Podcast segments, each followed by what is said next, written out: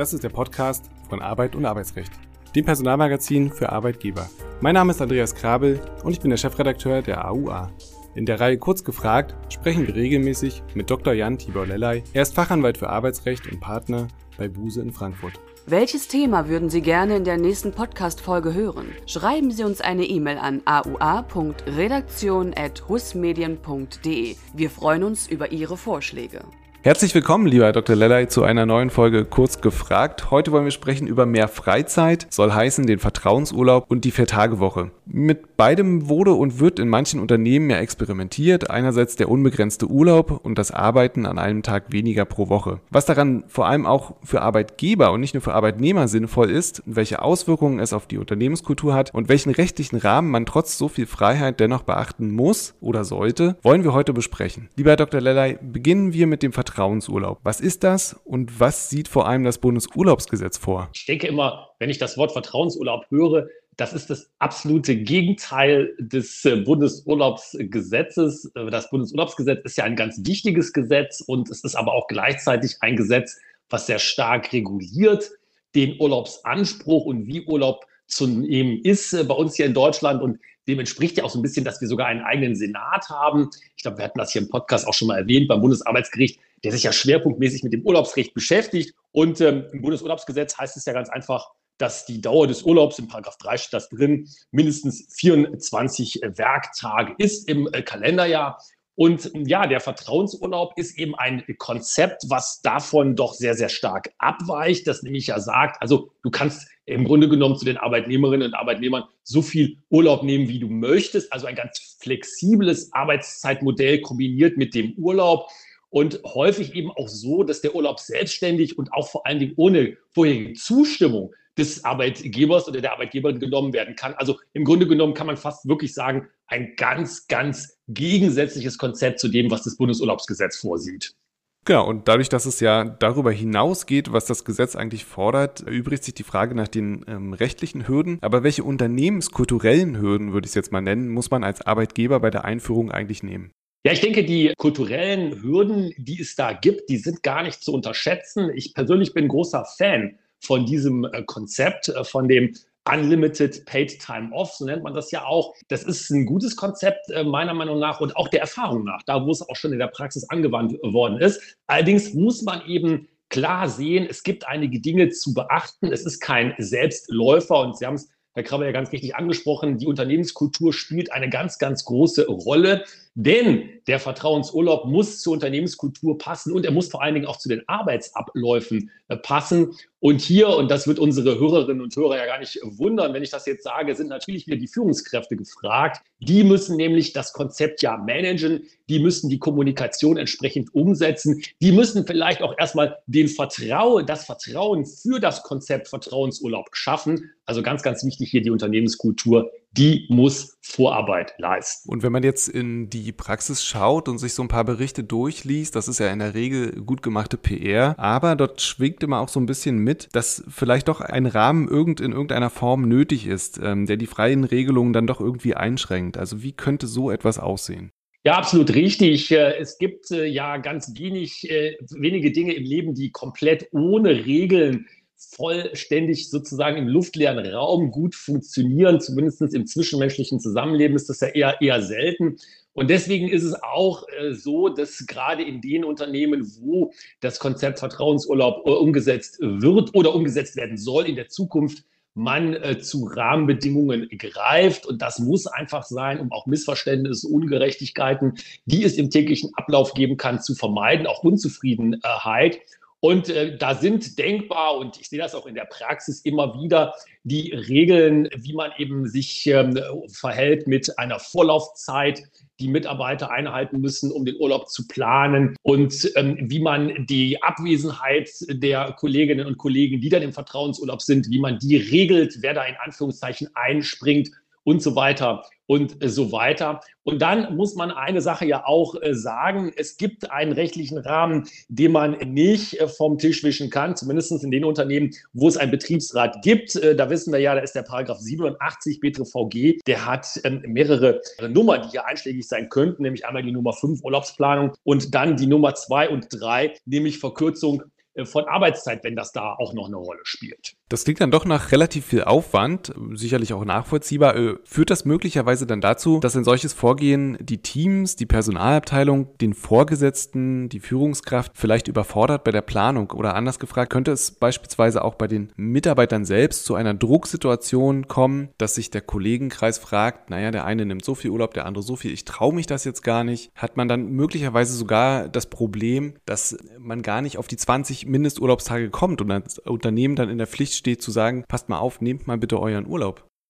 Ja, absolut richtig. Das darf nicht passieren. Das ist der Worst Case. Wenn das so ist, dann hat man äh, ein Problem mit dem Konzept Vertrauensurlaub. Ich will nicht sagen, dass das Konzept dann gescheitert ist, aber zumindest muss man dann sehr stark schon nachsteuern. Und das sind äh, in der Praxis regelmäßig eben die Fälle, die Sie ja auch, Herr Krabbel, ganz richtig angesprochen haben, nämlich da, wo man maximal unreglementiert in dieses Konzept reingeht. Das ist ein großes Missverständnis, dass man also damit möglichst wenig Regeln in einem positiven Sinne vielleicht eine gute Basis schaffen kann, sicherlich richtig, allerdings eben auch klar sagen muss, wo sind denn die Mindestregeln, die wir eben brauchen? Und das ist Planung und Organisation. Und dann Stichwort auch wieder die Unternehmenskultur, die Motivation natürlich der Kolleginnen und Kollegen, den Urlaub dann auch zu nehmen. Der Mindesturlaub muss natürlich genommen werden, sonst hätte man ja das Umgekehrte realisiert dann hätte man nicht den Vertrauensurlaub, sondern dann hätte man den Minusurlaub reglementiert beziehungsweise ins Unternehmen reingebracht. Und das will man natürlich nicht. Also hier ein Mindestmaß an Planung und auch an Organisation muss sichergestellt sein.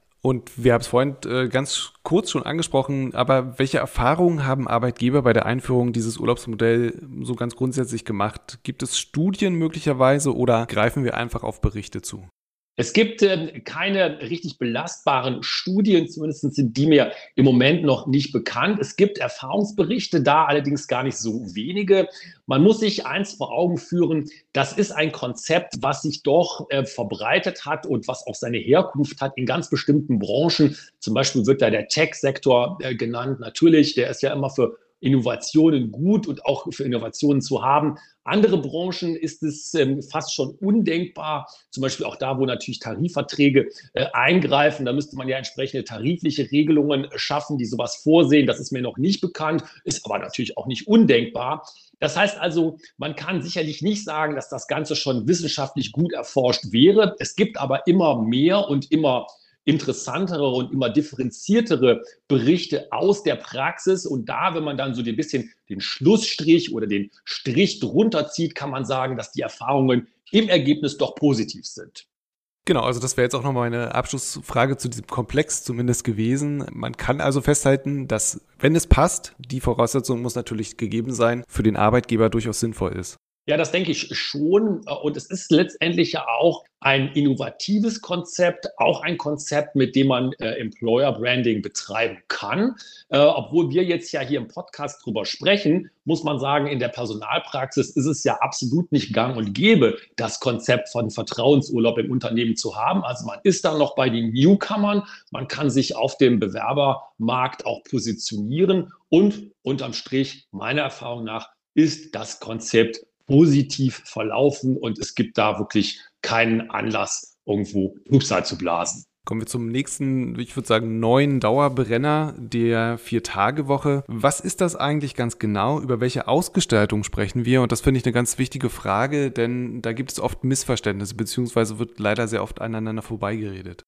Ja, absolut. Das ist mein Eindruck nämlich auch. Und äh, ich habe mir das mal so gemerkt, dass ja die Idee der Vier-Tage-Woche darin besteht, dass die traditionelle Arbeitswoche, da sprechen wir ja von fünf Tagen, die wird auf vier Tage verkürzt und wobei dann eben die Arbeitszeit auf die verbleibenden Tage äh, verteilt wird, sodass zum Beispiel die Arbeitszeit dann pro Tag der verbleibenden Tage eben länger ist, beziehungsweise dann auch sichergestellt ist, dass das gleiche Entgelt erzielt wird. Und ähm, das ist ähm, sicherlich auch ein ganz schwieriger Punkt, den ich jetzt hier schon anspreche, weil es ja auch Konzepte gibt, die sagen, naja, also das soll dann eben ja nicht passieren, sondern man muss dann vielleicht mit so etwas arbeiten wie Lohnausgleich. Und das würde ja auch zu einem Verschiebung des Entgeltkonzepts in der Vier-Tage-Woche führen. Dann kommen wir erstmal zu den Vorteilen dieses Konzepts. Welche Vorteile sehen Sie für das Unternehmen und kommen hier grundsätzlich alle Berufsgruppen und Branchen in Betracht?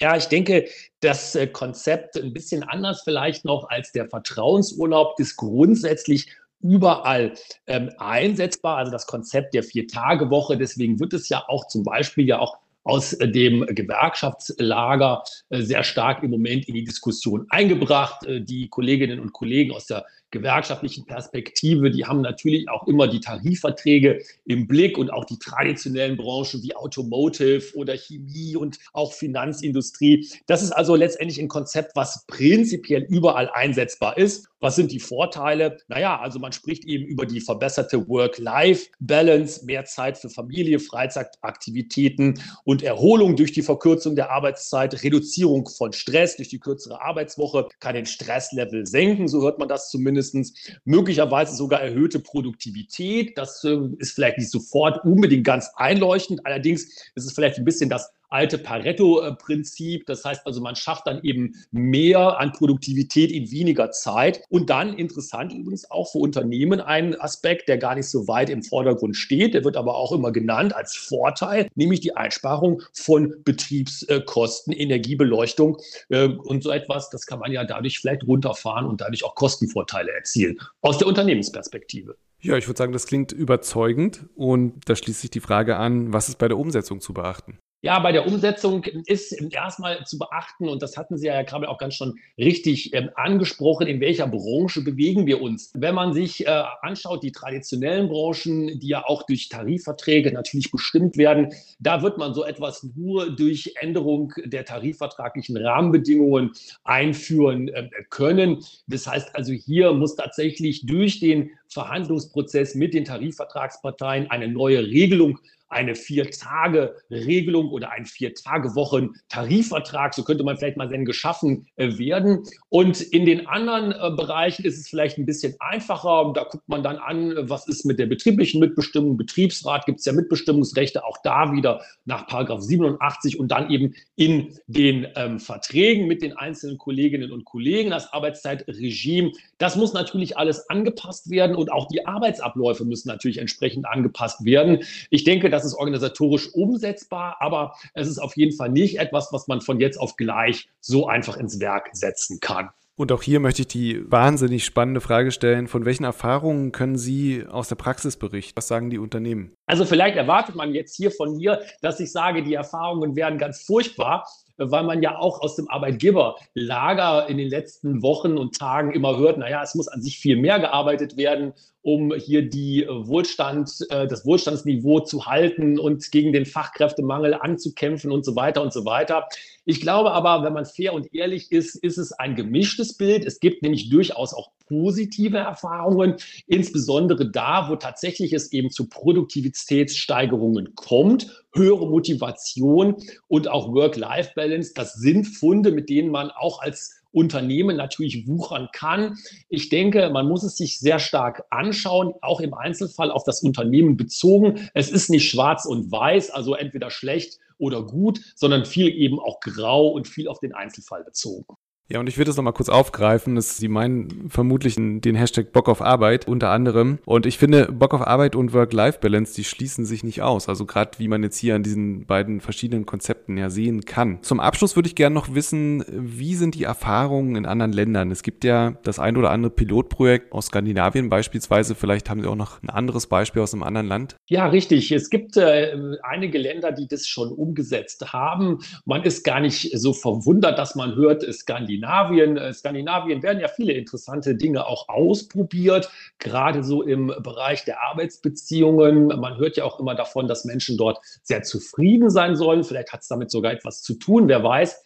Anderes Pilotprojekt, was mir bekannt ist, ist äh, aus Neuseeland. Das ist ganz ähnlich dort umgesetzt worden. Übrigens auch unterm Strich als erfolgreich äh, bewertet worden und exakt mit den Begründungen, die wir hier auch gerade schon diskutiert haben, also Produktivitätserhöhung, mehr Bock auf Arbeit, wie Sie richtig sagen, Herr Krabbe, das schließt sich ja nicht aus.